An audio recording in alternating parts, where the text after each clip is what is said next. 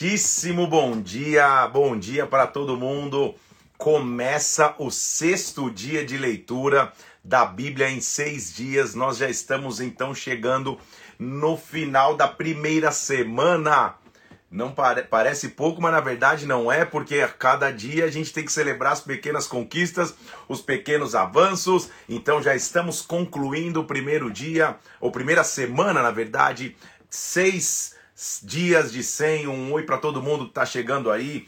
Hoje é um sábado, então como é bom você poder é, também no sábado aí, que talvez está correndo um pouquinho menos, não precisa sair correndo para se arrumar para trabalhar, a maioria das pessoas. Então hoje você está mais tranquilo aí, mas que bom que, vou, que ver que você não furou no propósito de leitura, hein? Estamos aqui junto, assistindo ao vivo, ou então você que assiste durante o dia você que escuta pelo Spotify, você que escuta pelo podcast, como é bom a gente estar tá reunido aqui para esta aula que hoje, ó, já vou, já antes de, de, de iniciar, já vou te dizer que esta é aquela que você vai assistir algumas vezes essa é aquela que você vai mandar para todo mundo que você conhece, para as pessoas que servem ministério, para a galera que serve ministério de, de adoração, de louvor. Hoje se prepara, porque Deus vai falar conosco de forma sobrenatural. Eu sei que o, que, que o dia vai ser marcado aqui hoje, em nome de Jesus, porque hoje o negócio está bom na aula, hein? Vamos nessa, vamos orar.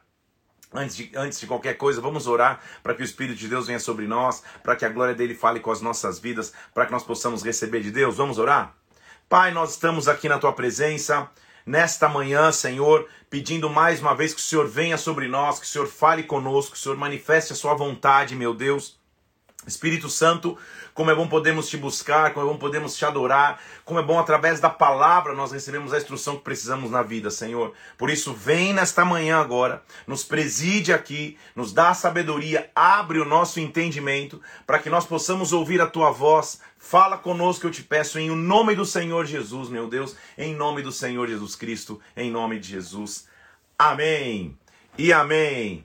Então vamos nessa, se prepare Hoje a aula, eu costumo brincar, que separa as crianças dos adultos. Hoje o negócio começa a engrossar, o caldo começa a ficar mais grosso e isso é bom. Você já está uma semana lendo a palavra todos os dias, 14 capítulos, capítulos, você já está seis dias fazendo isso, nesse ritmo, nesse propósito. A leitura de Gênesis foi uma leitura mais fluida, porque era a história dos patriarcas, ah, muitas histórias você já tinha conhecido e tudo mais. E hoje o negócio começa a ficar um pouco mais forte. Por quê?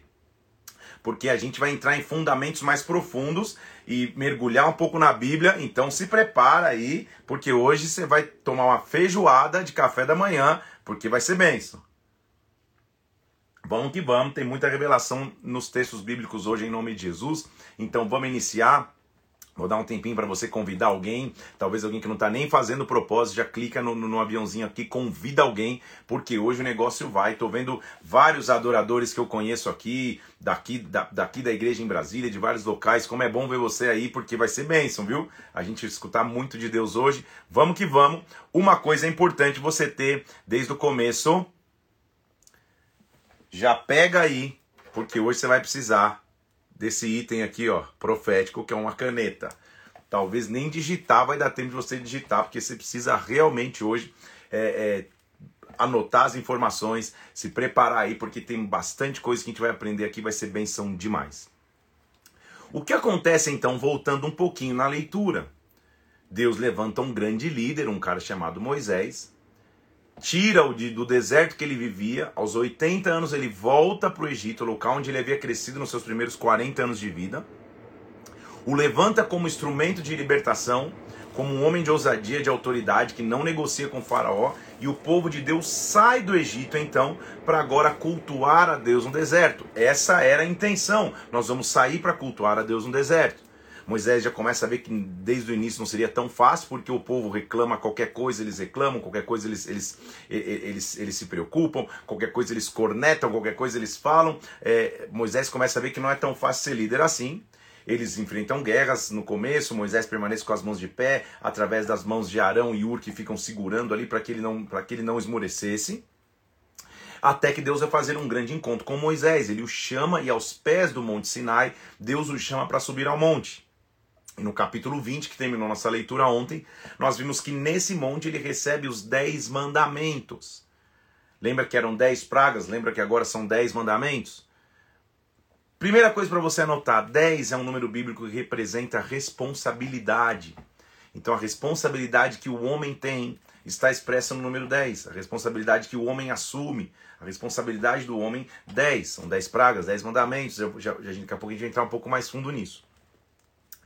Acontece que, pensa comigo, que são. A Bíblia diz que são quase 600 mil pessoas, 600 mil homens que saíram da escravidão do Egito, sem contar mulheres e crianças. Ou seja, tem pelo menos o dobro de pessoas nessa multidão.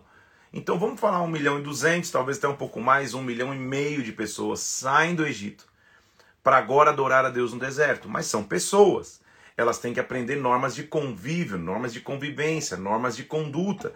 Tem que se existir então um sistema de lei. Esta lei não foi criada por Moisés somente.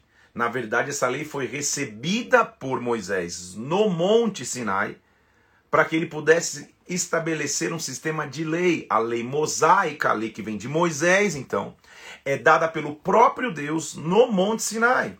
Então, quando Moisés desce do Monte Sinai, ele não está descendo só com as tábuas da lei, os dez mandamentos na mão. As tábuas da lei significa dizer que ele nasceu, ele, ele, ele desceu com um sistema de lei, um código de leis que determinaria a conduta do povo entre si, a conduta do povo em moralidade, a conduta do povo, inclusive litúrgica, a conduta do povo cerimonial, a conduta do povo de como eles tinham que se relacionar com o próprio Deus. Então, por isso que a leitura fica um pouco mais, mais, mais, mais, mais robusta, por assim dizer, porque a gente vai entrar no sistema de leis. Hoje eu vou, eu, vou, eu, eu vou ler a você e vou fazer comentários muito mais das minhas anotações do que ler o texto bíblico. Então você vai ficar anotando aí, vai ficar com a Bíblia, assim vai. A primeira é, lei que a gente começa a ver é a lei a respeito dos altares, onde ele mostra lá no capítulo 20 que os altares não precisariam de deuses de imagens de ouro, não precisaria nem inclusive ser um altar de pedra lavrada, podia ser um altar de barro mesmo. Ele estava querendo trazer a simplicidade do culto, a simplicidade do momento de adoração. Ele continua a partir do capítulo 21 trazendo diversas leis existia a lei do servo, a lei dos servos. Era bastante interessante porque se você tivesse um escravo, um servo na tua casa, ele trabalharia por ti seis para ti seis anos e no sétimo ano ele, ele iria embora de graça. Ou seja, você o comprou, mas você o perdoaria, ele ia embora, ele ficaria livre. Acontece que muitos servos, apesar de, de, de pela lei poder ser livres, eles diziam: Não, eu quero continuar nessa casa, eu quero continuar aqui. Então eles furavam a orelha do servo, servo da orelha furada, talvez já tenha escutado essa expressão, para que ele mostrasse: Olha, no, no, ano que você pode ser livre, você não quis ser livre, você quis continuar aqui. Era uma lei para que, que um, um irmão não pudesse oprimir outro, para que as pessoas tivessem a chance de liberdade. Havia também, deixa eu ler aqui, pulei minhas anotações, a lei acerca da violência. O que, o, o que fazer em caso de violência entre os irmãos, violência um com o outro. Quero chamar a atenção para a lei acerca da violência no versículo 24 do capítulo 21, que era a base da lei mosaica: olho por olho, dente por dente, mão por mão, pé por pé, queimadura por queimadura, ferimento por ferimento, golpe por golpe. Ou seja, o que, que ele está dizendo? Ele está falando que se você fizer algo a alguém, você vai receber exatamente a mesma paga, a mesma troca. Era a base da lei mosaica a respeito da violência. Haviam leis a respeito da, da propriedade, como proteger a propriedade. E a lei eu não vou entrar tanto em detalhes, porque tem muito conteúdo na live de hoje. Porque a lei é a literalidade do texto. Você lê, você vai entender a lei. É, é, é igual você ler, abrir um código aí e ficar lendo. É tão agradável? Não é, mas você entende pelo menos que o, o que a lei está dizendo, porque não tem muito o que falar, não sem entender a literalidade da lei. Continua-se no, no, no próprio capítulo 21 com leis civis e religiosas. Lembra que eu falei leis de convívio civil e leis de, de, de, de, de culto, leis de, de relacionamento com Deus, leis religiosas. Havia uma lei falando sobre o testemunho falso e a injúria, o que deveria acontecer, aí já estou no capítulo 23, com quem levantasse falso testemunho contra alguém e qual seria o sistema para ouvir o testemunho, a, a, a, acusação contra alguém, são leis de convívio. Ele falou sobre os deveres dos juízes a partir do capítulo 23, versículo 8, como o juiz deveria julgar. E aí duas leis muito importantes. Primeiro a lei do ano do descanso, que Israel deveria respeitar. O ano do descanso para um povo que extraía da terra o tempo inteiro seria o sétimo ano. Versículo 10 do capítulo 23. Seis anos você planta na terra, e no sétimo ano a terra tem que descansar. Ele está falando de um ano chamado Shemitah, a terra descansa, para que ela possa produzir. Isso, isso, isso não é um conceito da porque que eu vou te dizer e vou falar agora, mas a lei começa ali. Também no capítulo 23, no versículo 12, além do ano do sétimo ano, havia o sábado, o respeitar do sábado, Shabat. Seis dias você trabalha e no sétimo dia você descansa. Então, solucionando algumas dúvidas de pessoas que perguntam, falam, poxa, mas pastor, como, como, como que a gente se comporta com essas leis hoje? O que, que a gente faz? Então quer dizer que a gente tem que parar de trabalhar um ano? Não, ele está falando para aquela, aquela sociedade naquela época, naquela cultura daquela época. No meu entendimento, só para que você saiba, leis de moralidade que diz respeito à moral, elas são atemporais, porque a moral do homem não muda independente de sua cultura, independente de seu contexto histórico. Agora, leis que dizem respeito a tipos de comportamento e, e cerimônias, você tem que entender o contexto do que está acontecendo. Então, tem que se analisar esse contexto. Jesus Cristo, quando vem lá na frente, por exemplo, nessa lei que fala do sábado, que seis dias tem que trabalhar e no, no, no Shabat não tem que se fazer nada, ele diz que agora ele era o Senhor do sábado. Quando ele vem, Jesus começa a curar no sábado, inclusive. Ele faz curas no sábado, algo que não poderia fazer, para mostrar, não diz respeito a um dia, diz respeito à atitude de descansar em mim. Então, muito mais do que um dia que cerimonialmente, religiosamente você cumpre, talvez mesmo sem ter aliança com Deus, é melhor você ter uma aliança onde você descansa, confia em Deus. Então, nós, vocês vão ler com calma, todas as leis ali que estão acontecendo. E agora nós vamos estar diante, de, de, no, no capítulo 24, de Deus fazendo uma aliança com Israel. Ele fez uma aliança com, com, com, com essa nação, que essa nação era a nação escolhida dele. E Deus agora lembra que a função principal que Moisés dizia: Nós vamos sair do Egito da escravidão para adorar no deserto, era adoração. Então Deus precisaria estabelecer um local de adoração para o seu povo no deserto. Eles moravam antes na terra de Gossém, lembra que, que, que, que a gente viu isso ontem nas pragas? Num acampamento dentro da terra do Egito. Agora eles saíram, um milhão e meio de pessoas saíram, estão aprendendo a conviver e Deus vai agora estabelecer uma maneira de relacionamento entre ele e o seu povo. De que maneira? Deus direciona a Moisés e dá a direção para que Moisés encabece a obra e o preparo da construção de uma tenda no deserto para que fosse a representação de adoração. Esta tenda se chama tabernáculo. O tabernáculo, então, é uma tenda no meio do deserto algo que você podia armar e desarmar, apesar de ser algo de uma magnitude gigantesca, para que quando Deus se movesse, lembra que, que, que, que, que, eu, que, eu, que eu te falei ontem que havia durante o dia uma coluna de, de, de nuvem que, que protegia o povo e à noite uma coluna de fogo que protegia o povo? Quando isso se movia, o povo continuava se movendo. Quando isso parava, o povo parava. A gente vai ver isso. Então parou no acampamento, vai acampar por um tempo, monte uma tenda que será a representação da minha presença no meio do povo. Então, os próximos capítulos aqui são a, é a descrição dos utensílios e de como essa tenda deveria ser construída. Deus é um Deus de excelência, gente. Quando a gente faz algo para Ele, é algo excelente. E você vai ver que até os detalhes de, de material, de medidas, de cores, tudo ele especifica no tabernáculo porque o tabernáculo, na verdade, é um símbolo profético da presença de Deus sobre as nossas vidas. E nós vamos passar agora um bom tempo nessa live comigo destrinchando para você o que seria esse tabernáculo. Vou te mostrar um, um, um primeiro, um primeiro desenho aqui, só para você entender. Isto era o tabernáculo. Tá lá, ó. Isto era o tabernáculo. Uma tenda que Deus pediu para que Moisés construísse no deserto. visto o desenho, você já deve ter visto aí, se você colocar no Google imagens tabernáculo de Moisés, vai aparecer um monte de desenhos aí. Tá aí, ó, tá? O tabernáculo, então, cada item do tabernáculo tem significado, por isso eu quero que você pegue papel e caneta, porque nós vamos mergulhar no tabernáculo. Um pouquinho antes, ele falou de três festas que seriam estabelecidas, as três festas judaicas antes de começar o tabernáculo, é, daqui a pouco eu vou te mostrar. Existe a festa dos pães asmos, que é a festa de, de, que celebrava a saída do Egito. 50 dias depois da festa de pães asmos, havia a festa das semanas, a festa dos Pentecostes, o dia de Pentecostes.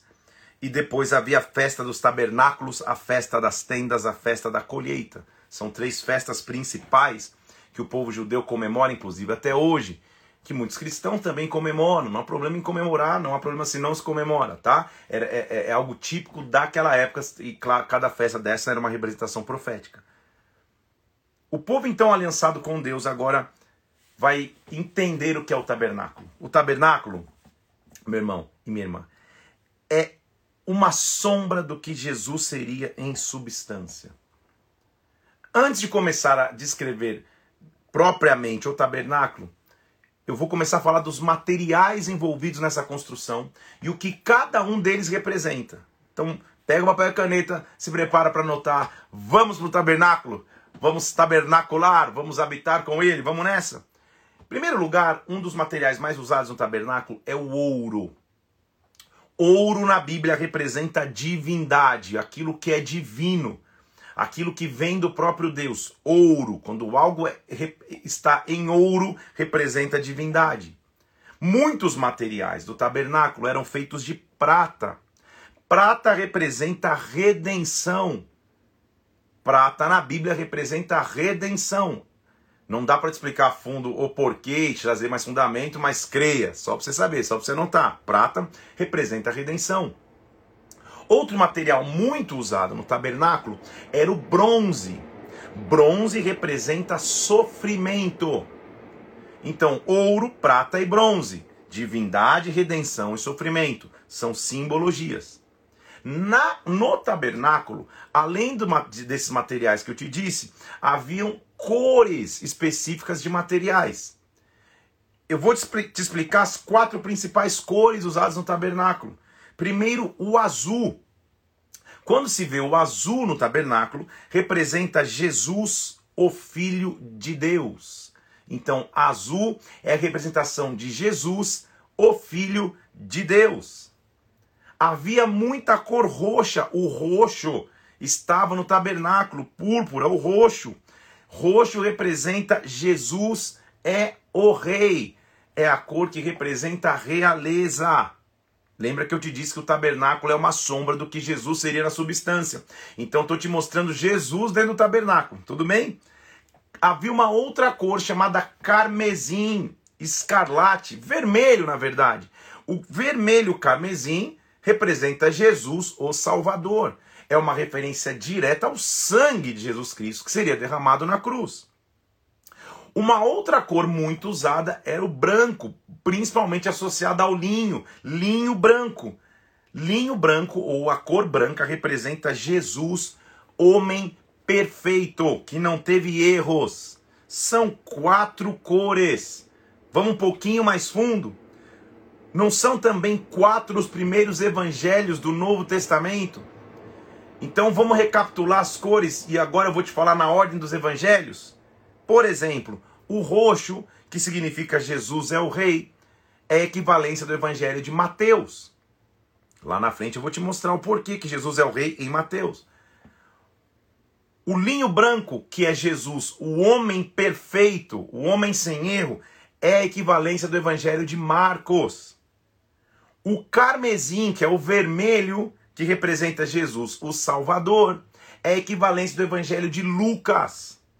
E o azul, que é Jesus, o Filho de Deus, representa o Evangelho de João. Então, calma aí, tá respirando. tá respirando, tá vivo, tá tudo certo. São quatro cores dentro do tabernáculo, hein, gente? Eu tô na história de Moisés. Mas eu tô achando Jesus lá dentro porque a gente já conhece a história toda. Para você entender a revelação que estava contida de como lá no deserto, saindo da escravidão, Deus estava mostrando: vocês vão ter relacionamento comigo através do meu filho Jesus Cristo, com aquele que vai vir para salvar a humanidade. Então, são, falei dos três principais materiais, também falei das quatro cores. Havia também uma série de peles que eram usadas para coberturas, peles que eram usadas dentro do tabernáculo para cobrir o tabernáculo. Havia, por exemplo, a pele de cabra. Pele de cabra é a representação do profeta. Os profetas daqui para frente, quando você vê uma capa e um manto de profeta, é uma pele de cabra que ele está usando. Pele de cabra, representação do profeta. Havia pele de carneiro. Uma pele que do carneiro representa um rei que derramou sangue, cor vermelha, pele de carneiro.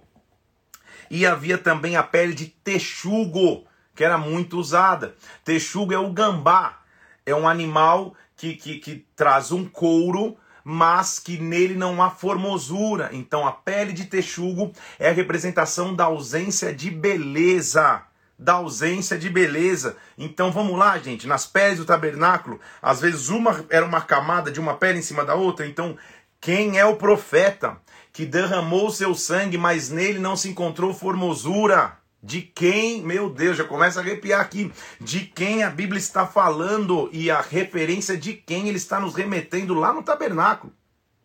Havia no tabernáculo também outros materiais. Os materiais usados no tabernáculo é a madeira acácia.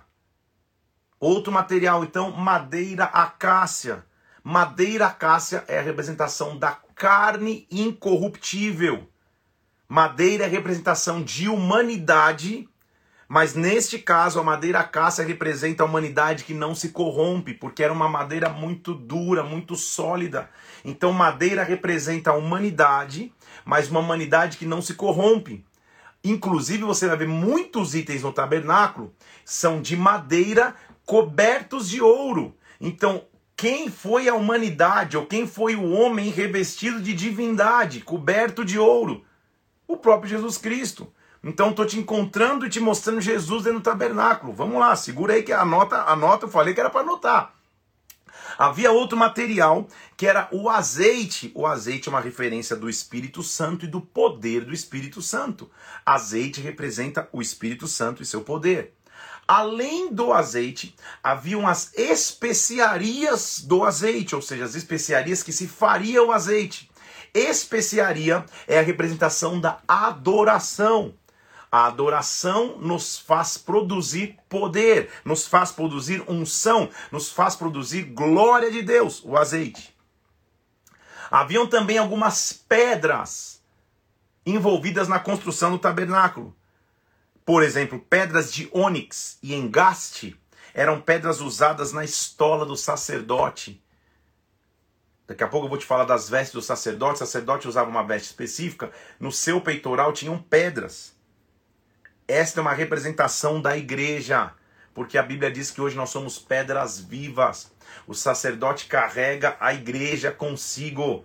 As pedras representam a proteção do peitoral do sacerdote, mas a igreja que ele carrega pedras. Respirou aí? Deixasse tomar uma água, colocar o pensamento em dia. Eu avisei que hoje o caldo ia engrossar que a gente ia, ia, ia, ia, ia subir do playground para a sala de reunião. Ai, ai, vamos nessa. É muito interessante notar que quando você começa a ver a descrição do tabernáculo, no, na, na ordem que está disposta no texto em Êxodo, o tabernáculo está sendo descrito de dentro para fora. Ele começa o tabernáculo lá dentro e vai explicando de dentro para fora. Porque esta é a evidência do que Deus faz em nossas vidas. Ele vem de dentro e transforma-nos de dentro para fora. Para nossa melhor assimilação, eu vou explicar o tabernáculo de fora para dentro, tá bom? Eu vou explicar de fora para dentro. Na Bíblia está escrito de dentro para fora. Então por isso que eu disse que hoje eu ia me dissociar um pouco do texto bíblico e melhor te explicar o esquema total do tabernáculo para você poder entender. Porque senão você fica lendo, lendo, lendo e não entende. Então vamos para o tabernáculo. Vamos para aquilo que eu te mostrei? Esta é a figura do tabernáculo que eu tinha te mostrado. Eu já te descrevi materiais, já te descrevi o que significa cada um de seus itens. O tabernáculo, ele está dividido em três, como Pai, Filho e Espírito são três. O tabernáculo está dividido em três. Vou tentar segurar aqui, ó. Na área externa, nós chamamos toda essa área externa de átrio, ou átrio exterior, átrio externo. Esse aqui é o átrio. Havia uma tenda, então, dentro desse átrio. Essa tenda se divide em dois. Aqui agora está coberto, mas aqui dentro é uma divisão. A primeira área dentro dessa tenda se chama Santo Lugar. Santo Lugar. Primeira área dentro dessa tenda. Lá no fundo, dividido e separado por um véu, há uma outra divisão, um outro cômodo dentro dessa tenda, chamado de Santíssimo Lugar ou Santo dos Santos. Então o tabernáculo é dividido em três: o átrio, o santo lugar e o santo dos santos. O átrio, o santo lugar e o santíssimo lugar, o santo dos santos. Tudo bem até aí? Repare comigo que protegendo todo o átrio há uma cerca que envolve toda a área retangularmente do tabernáculo. Nesta cerca eu já podia passar uma live. E hoje é sábado e possivelmente a gente vai passar um pouquinho mais da uma hora, mas vamos nessa. Vamos lá? Nesta cerca do tabernáculo, só aqui já muita significância.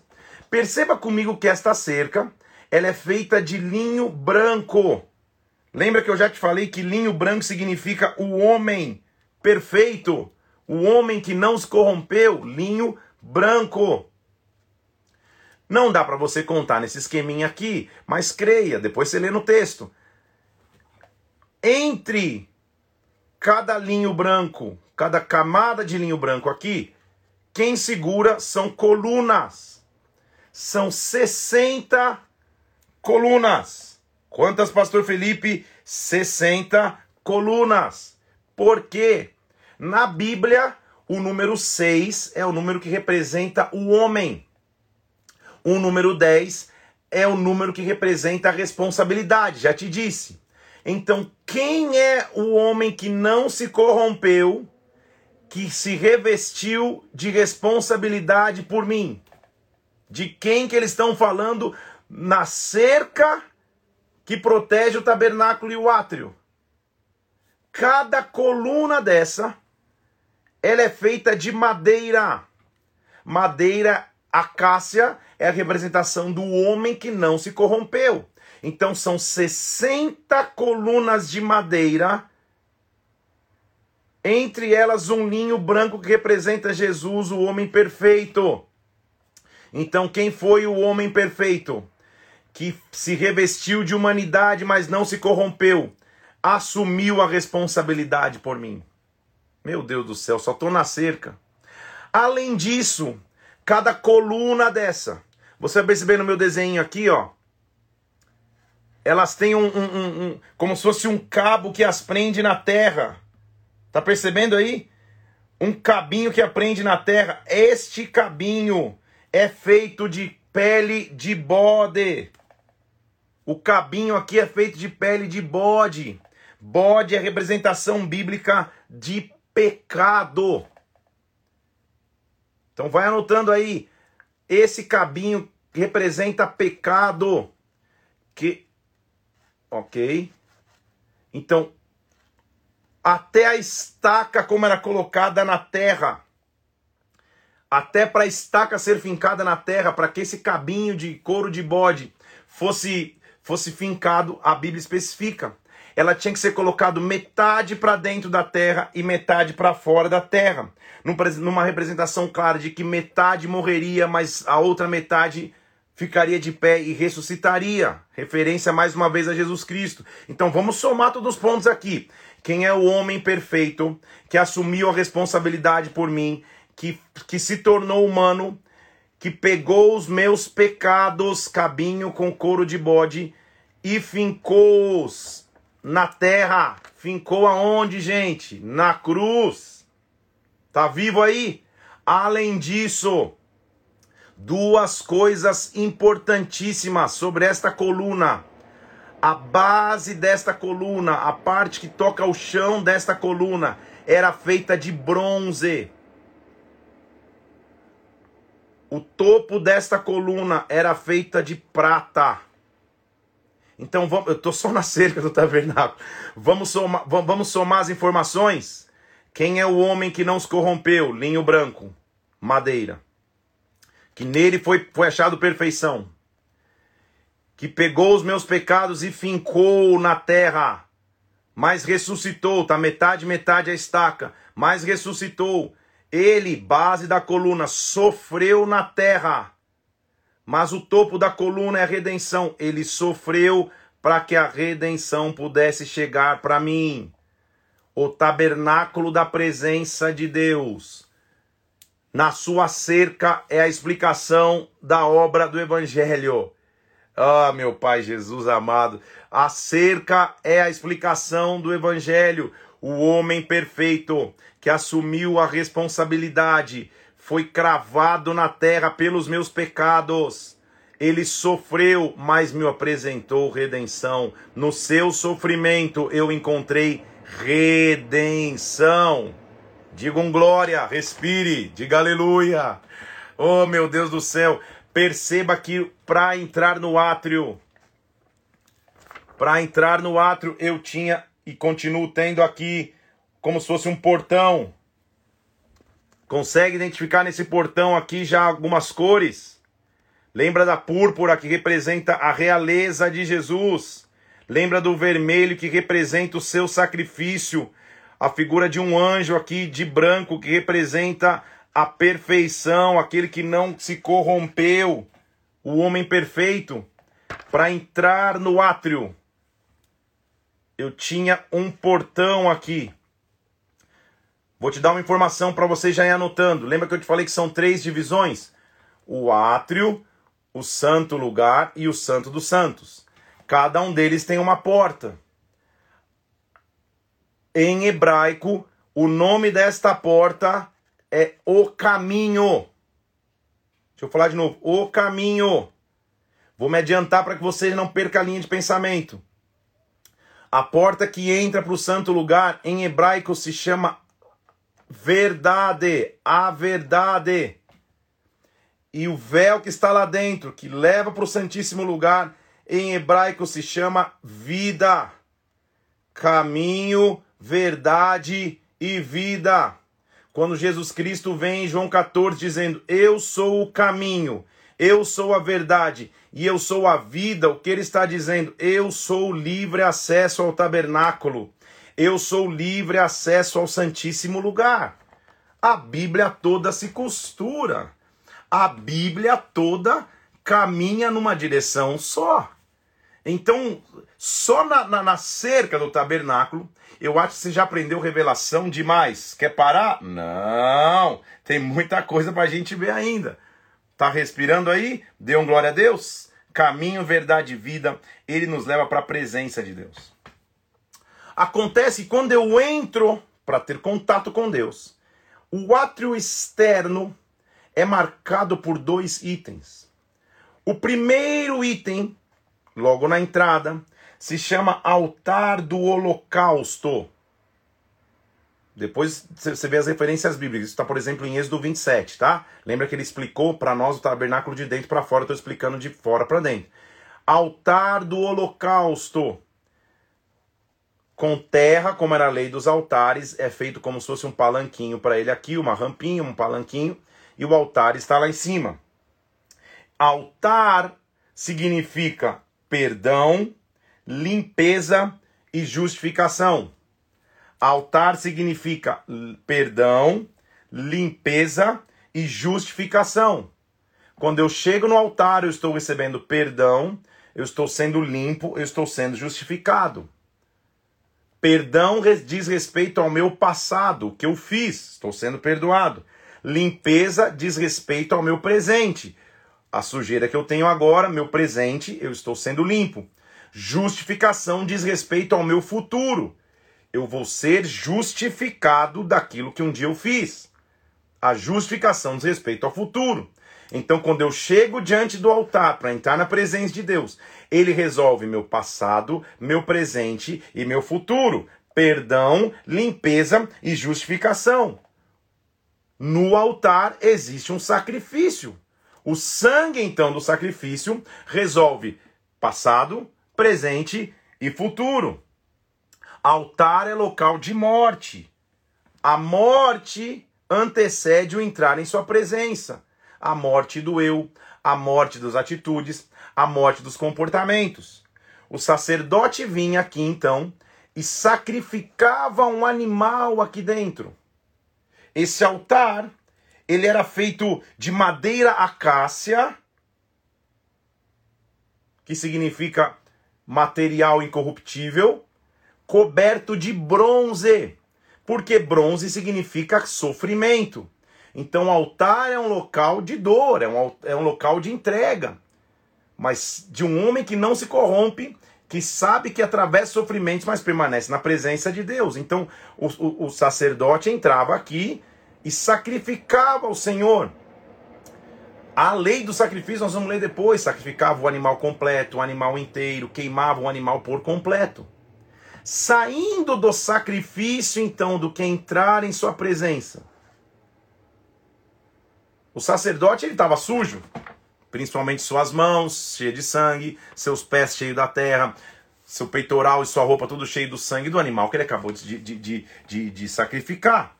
Então ele vinha para um segundo utensílio que estava no átrio, que é chamado de pia de bronze ou altar de bronze. Isso está bacia de bronze, perdão, ou pia de bronze, altar do holocausto, bacia de bronze ou pia de bronze. Está lá em Êxodo também no capítulo 30, versículo 17. Bronze, você agora já está craque no tabernáculo, sabe que significa sofrimento. Porque no sofrimento havia uma pia. Porque a água agora iria apresentar a limpeza necessária para que o sacerdote se limpasse da sujeira do sacrifício.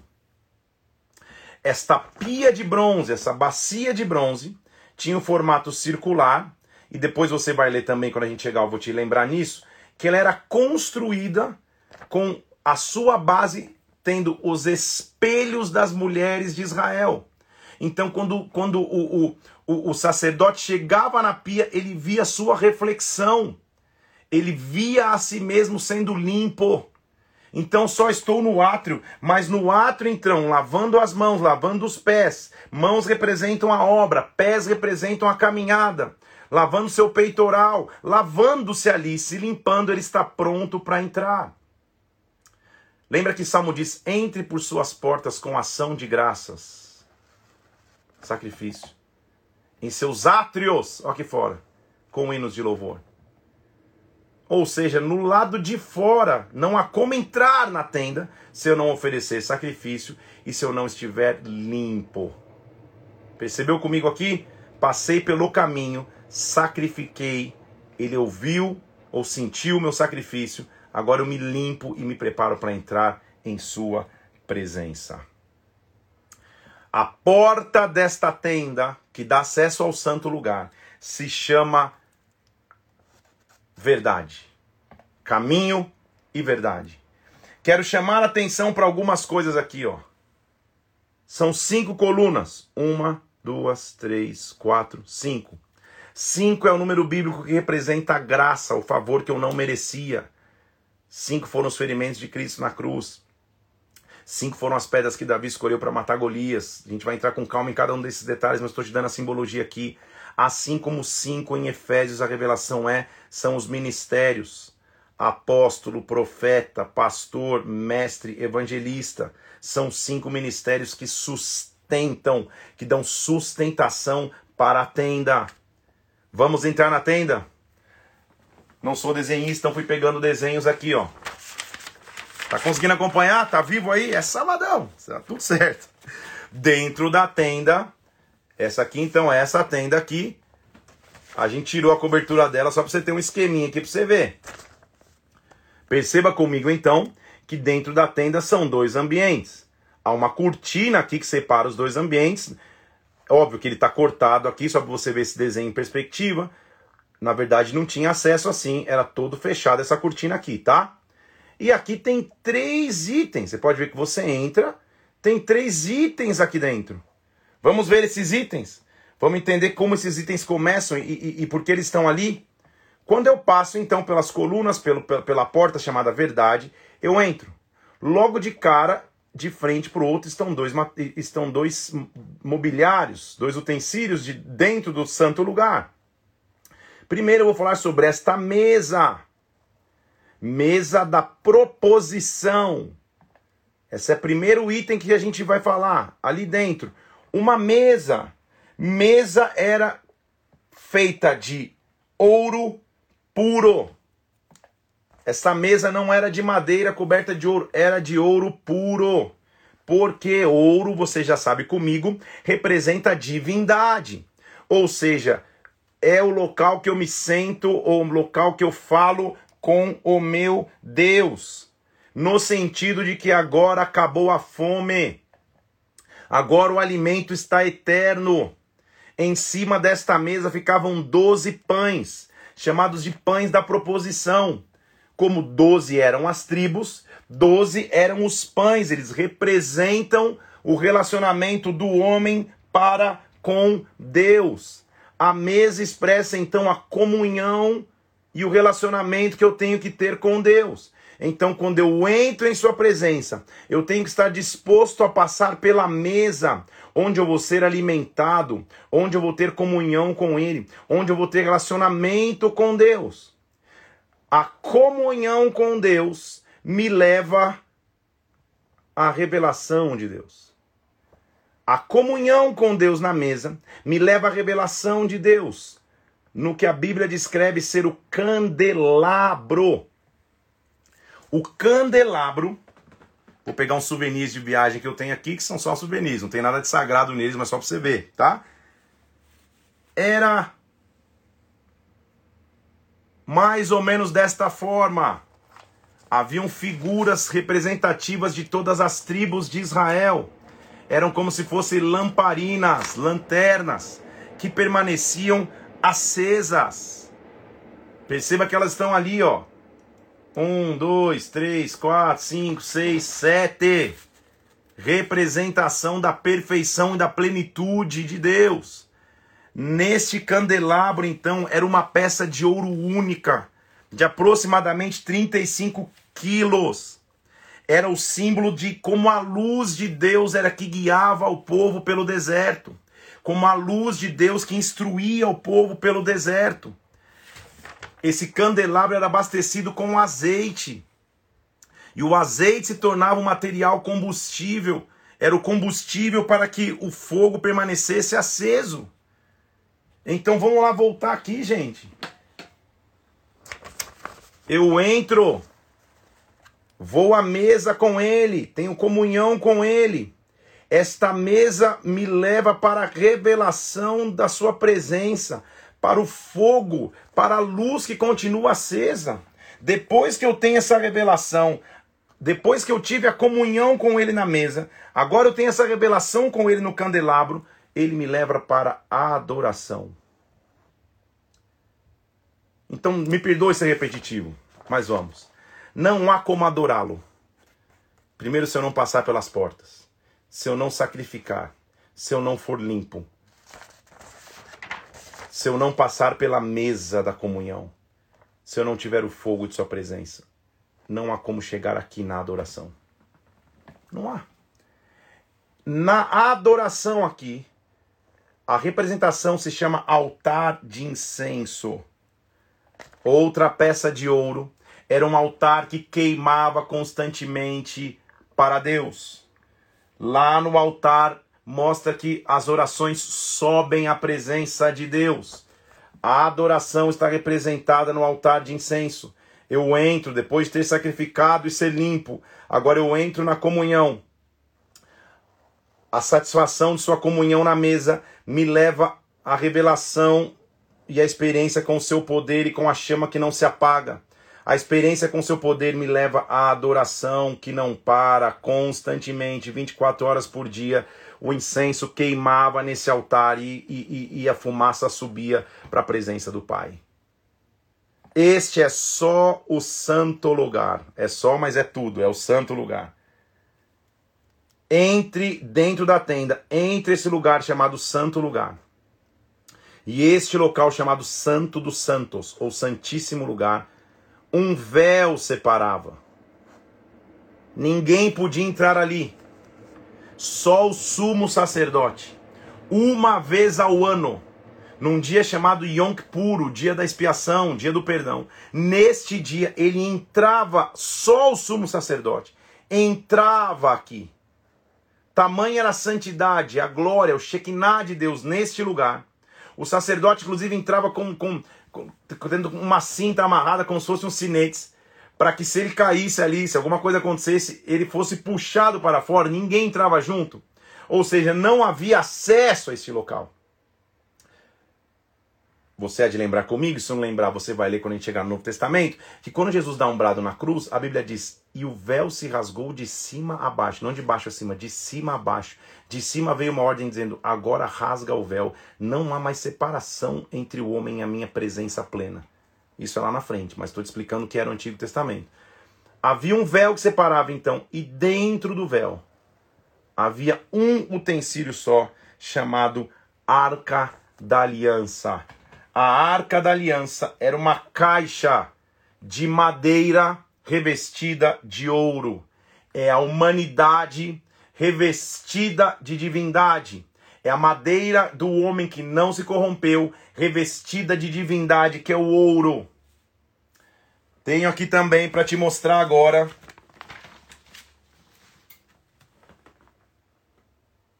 O que seria uma arca? haviam os reposteiros, que era como esses, essas varetinhas aqui, porque ninguém colocava a mão na arca. Ela era carregada nos ombros da tribo de Levi, dos sacerdotes. Ela era carregada assim. Era uma caixa, então, de madeira revestida de ouro. Essa aqui não é nem de madeira, não é nem de ouro. É só uma, é só, é só uma representação do que é a arca. Em cima da arca, cobrindo a arca, está o que nós chamamos de propiciatório. E o que é o propiciatório? É uma tampa com dois anjos querubins, um virado de frente para o outro. Porque Isaías diz que os anjos diziam a outro: Senhor é bom, sua bondade dura para sempre. Ah, o Senhor é bom. O outro respondia: Sua bondade dura para sempre. O outro respondia: O Senhor é bom. Eles estão adorando ao Senhor. O que cobre a arca, o que sela a arca, é a adoração que acontece no céu e que se une à terra. Então, a arca e o propiciatório. Não dá tempo de te falar, mas eu vou mesmo assim. Que quando Jesus morre e os discípulos entram no túmulo, Pedro e João entram no túmulo e Pedro entra correndo para ver, a Bíblia diz que tinham dois anjos sentados lá dentro. Dois anjos sentados dentro do túmulo como se dissesse: a arca que vocês procuram não está mais agora fisicamente falando. Agora essa arca é o próprio Jesus Cristo. Mas estou explicando a arca e estou te, te, fazendo encontrar Jesus ali. Tudo, tudo certo aí? Então a tampa com os dois querubins se chama propiciatório. Ele é divino, ele se revestiu de humanidade por nós. Esta caixa chamada arca, essa aqui é gringa, então essa aqui tá top. O que que tinha lá dentro? Vamos pegar aqui, porque isso aqui você não tem noção do que, que eu tive que já preservar e esconder isso das crianças. Já não estão mais na idade de brincar com isso, mas na infância foi só Jesus. Então, dentro da arca ficava um pote. O pote que guardava uma amostra do maná. Na representação de que, poxa, o alimento perfeito que nós precisávamos agora está na presença dele. O pote com maná ficava guardadinho aqui dentro. Dentro da arca também ficavam as tábuas da lei. Ou seja, o alimento e a lei que eu preciso agora estão dentro da arca. E dentro da arca também ficava a vara de Arão, que florescera, que havia florescido. Ao longo da, da, da, da história, eles foram guardando esses itens na arca. Não é que logo de início já estava lá, tá? Porque a história foi acontecendo. Então, esta vara representa a chamada de Arão, que Deus o havia chamado. Então, o alimento, a lei e a chamada agora se encontram na presença de Deus. Tudo bem? Então, essa arquinha aqui é só uma demonstração, não vendo, não troco, não importa a oferta, essa é gringa. Então, né, é, é só para você entender qual era a aliança de Deus para com o seu povo. Vamos ir um pouco mais fundo aqui. Eu não sou desenhista, mas fiz um desenho. Vamos lembrar de toda a arca que a gente tinha acabado de falar? Isso aqui é um desenho feito por um, um exímio arquiteto, eu mesmo, tá? Então, Vamos imaginar que isso aqui é, é, é, é, é o tabernáculo. Ele está cercado por 60 colunas. 6 é o número do homem, 10 é o número da responsabilidade. O homem assumiu responsabilidade. Entre as colunas, o linho branco, que representa o homem perfeito. Então, o homem perfeito que assumiu a responsabilidade, ele cerca a arca. Além disso, Lembre-se comigo que cada coluna dessa é feita de madeira, homem que não se corrompeu. A coluna de madeira é ligada à terra pelo couro de bode, pecado. É fincado numa estaca na, no chão de bronze, uma estaca de bronze, sofrimento, que metade está na terra, mas metade está fora da terra.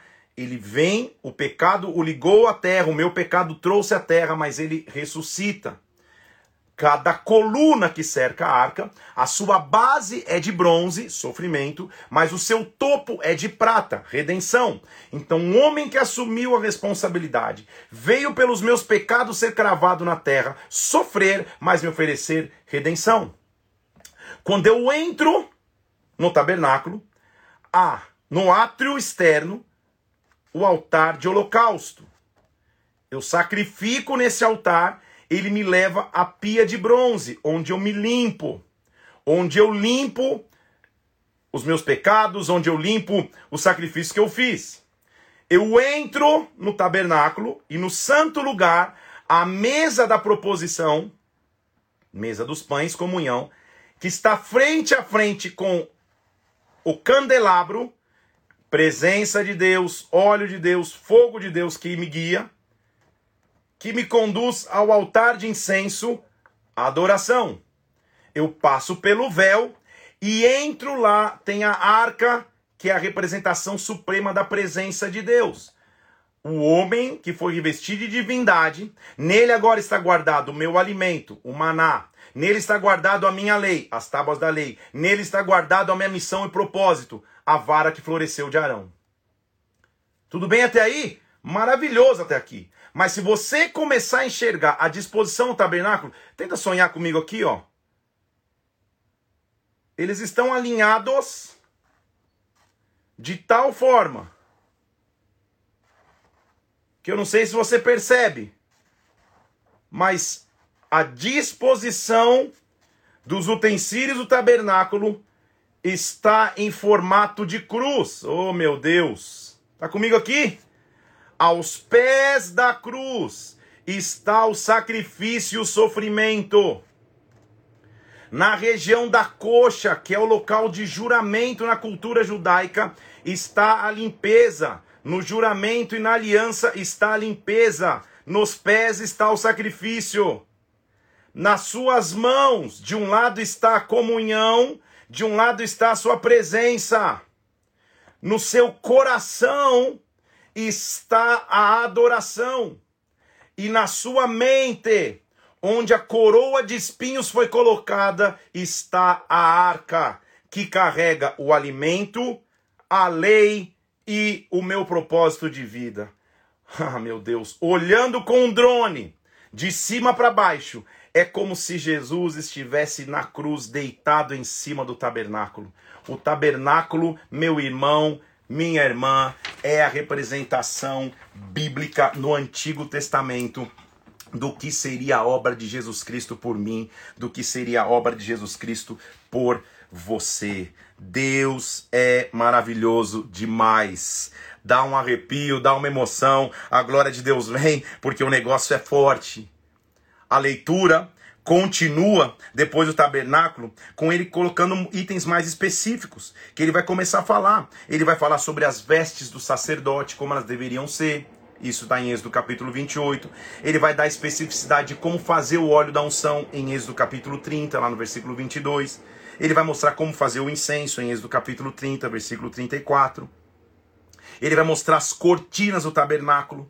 As cortinas eram feitas de linho retorcido, linho é o material branco do homem perfeito. Estofo azul. Lembra comigo que, que, que, que quando a gente foi começando a ver as cores, é, a, cada cor tem um significado? Voltar lá para você ver, ó. Azul representa Jesus como filho de Deus. Então a cortina azul, Jesus, o Filho de Deus, está presente. Continua, ele tem o, a, a, cor púrpura das cortinas, púrpura é ele como um rei, a realeza. Tem a cor carmesim, que a, a, a cor vermelha, ele, ele com seu sangue derramado veio por mim. E também na cortina havia bordado os querubins, que é a evidência da adoração que cobre a arca, que cobre a presença, que me leva à presença. O véu, o reposteiro e as colunas eram feitos ou de ouro ou de madeira coberta de ouro. Então, que maravilha receber de Deus essa instrução. Que maravilha receber de Deus essa direção. Infelizmente, nós vamos ver na continuidade do texto que quando o povo, o, o, o povo vê que Moisés estava demorando lá em cima, porque imagina para receber todo, todo esse detalhe, gente, como Deus é um Deus de excelência, demora, evidente que ele demora para descer. O povo vê que ele está demorando para descer e infelizmente você vai ver que o povo começa a fazer um bezerro de ouro. Deus de um lado dando a Moisés a, a evidência e a perfeição da adoração e do outro lado o povo cansando, inclusive através de Arão, pegando do ouro que eles usariam no tabernáculo, e eles fazem um bezerro de ouro. Então, cuidado, porque perto da adoração genuína sempre está a tentação de fazer uma adoração própria, adoração do teu jeito. Quando Moisés desce com as tábuas, cara, ele devia estar tão cheio da glória e da presença. Imagina tudo que eu te expliquei aquele recebendo ali ele desce o povo está adorando uma imagem de um bezerro de ouro, como se estivesse no Egito adorando um deus egípcio qualquer. Ele fica tão irado que ele quebra as tábuas da lei. De tão irado que ele fica, dizendo: Cara, esse povo não, não, não, não, não, não, não merece essa aliança com esse Deus. Os idólatras morrem, Moisés intercede pelo povo e o anjo de Deus fala: Eu vou adiante de vocês. No capítulo 33, eu continuo tendo aliança com vocês. Eu vou à frente de vocês. Eu vou levar vocês, versículo 3 do capítulo 33. Eu vou levar vocês para uma terra que emana leite e mel. Eu vou. Moisés fala o seguinte: Senhor, eu só preciso de uma coisa. E essa é a nossa frase de hoje. Eu amo a tua presença. Desculpa aí. Não tem como não se emocionar, gente. Não, não levar a vida cheia dessa presença.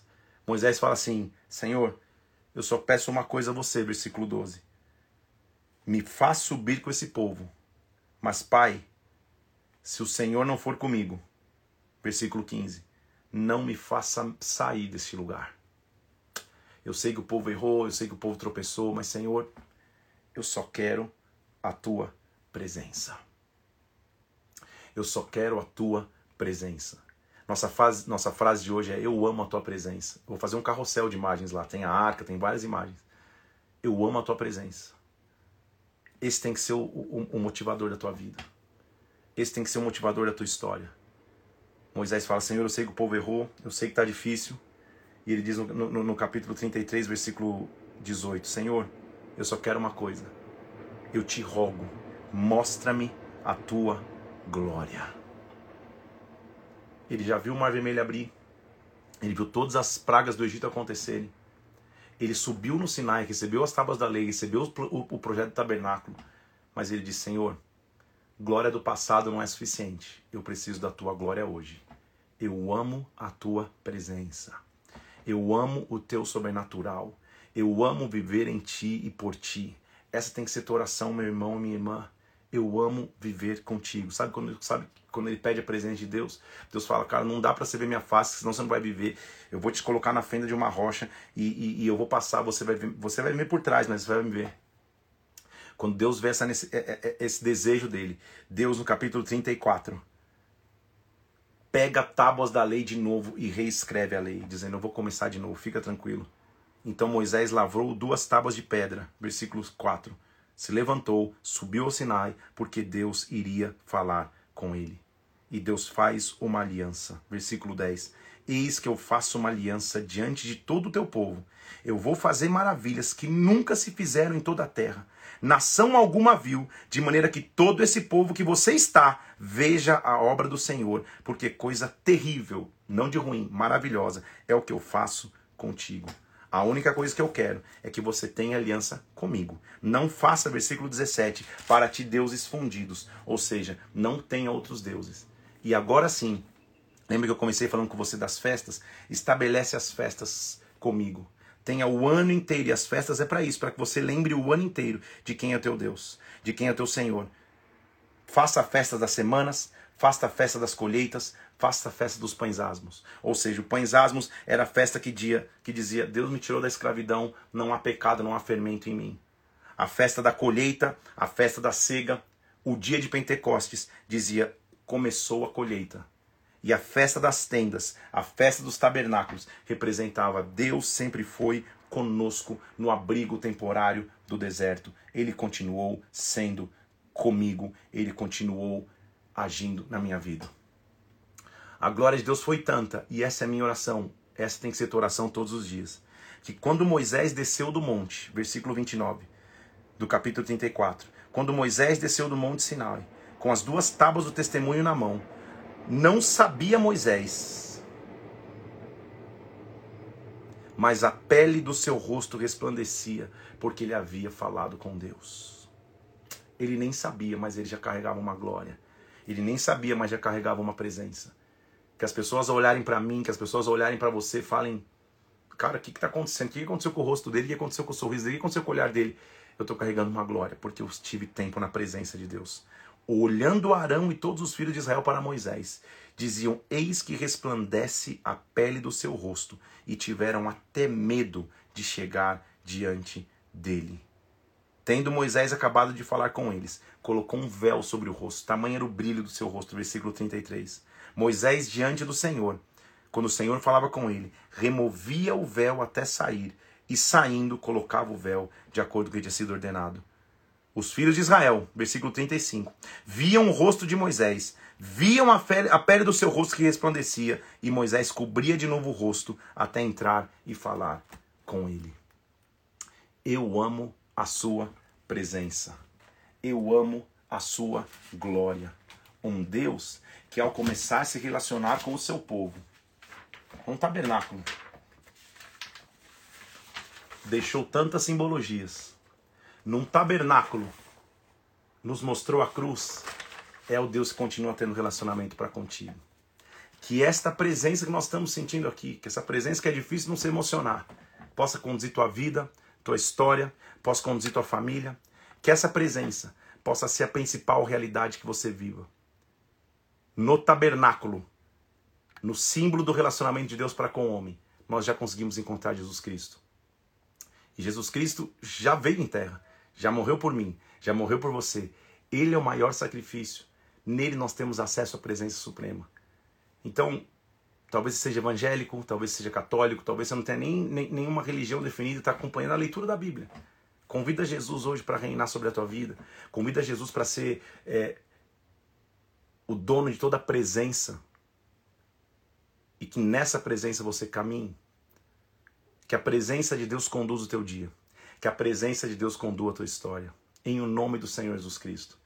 Já estou sentindo saudade porque amanhã é dia de folga da leitura. Amanhã é dia de você reestudar de novo. Esta é uma live que especificamente essa que fala do tabernáculo, você tem que assistir umas 200 vezes. você, você, tem, que, você tem que mandar para a galera do teu ministério de louvor, para todos os ministérios, porque meu Senhor Jesus, gente, eu estou falando de uma tenda que talvez você sabia o que era, mas não sabia o que era. Talvez você sabia o que fosse, mas não sabia o que era. Que a presença de Deus te conduza. Há uma glória de Deus sobre nós aqui. Há uma presença de Deus sobre as nossas vidas. Pai, que esta presença permaneça sobre nós. Meu Deus, como é maravilhoso Saber que a gente tem devotado tempo para a tua palavra. E quando nós chegamos para a tua palavra, Deus, o Senhor também se achega para sentar conosco. É o Senhor quem está sentado conosco todos esses dias, Pai. É a tua presença que está conosco, porque nós temos o desejo o privilégio de aprender a tua palavra. Por isso que a tua presença hoje vem e seja maior do que todo medo, toda tristeza, toda solidão, toda luta, toda dificuldade. Que a tua presença seja o alimento, esteja acima de qualquer enfermidade. Deus é a tua presença. Como é bom viver pela tua presença. Como é bom viver na tua glória. Eu quero te louvar e te agradecer, Senhor, por essa primeira semana de 100 dias. São seis dias. Meu Deus, que já parecem como 60, como 600, porque a tua palavra é rica. Nos conduz, nos faz entrar numa semana abençoada, nos continua trazendo revelação da tua presença. O que nós queremos é a tua presença conosco todos os dias. Em o nome do Senhor Jesus Cristo. Em nome de Jesus. Amém e amém. Meu Senhor Jesus. Não tem como, gente. Não, não preciso nem pedir desculpa, porque, porque se emocionar na presença de Deus é um privilégio, na verdade.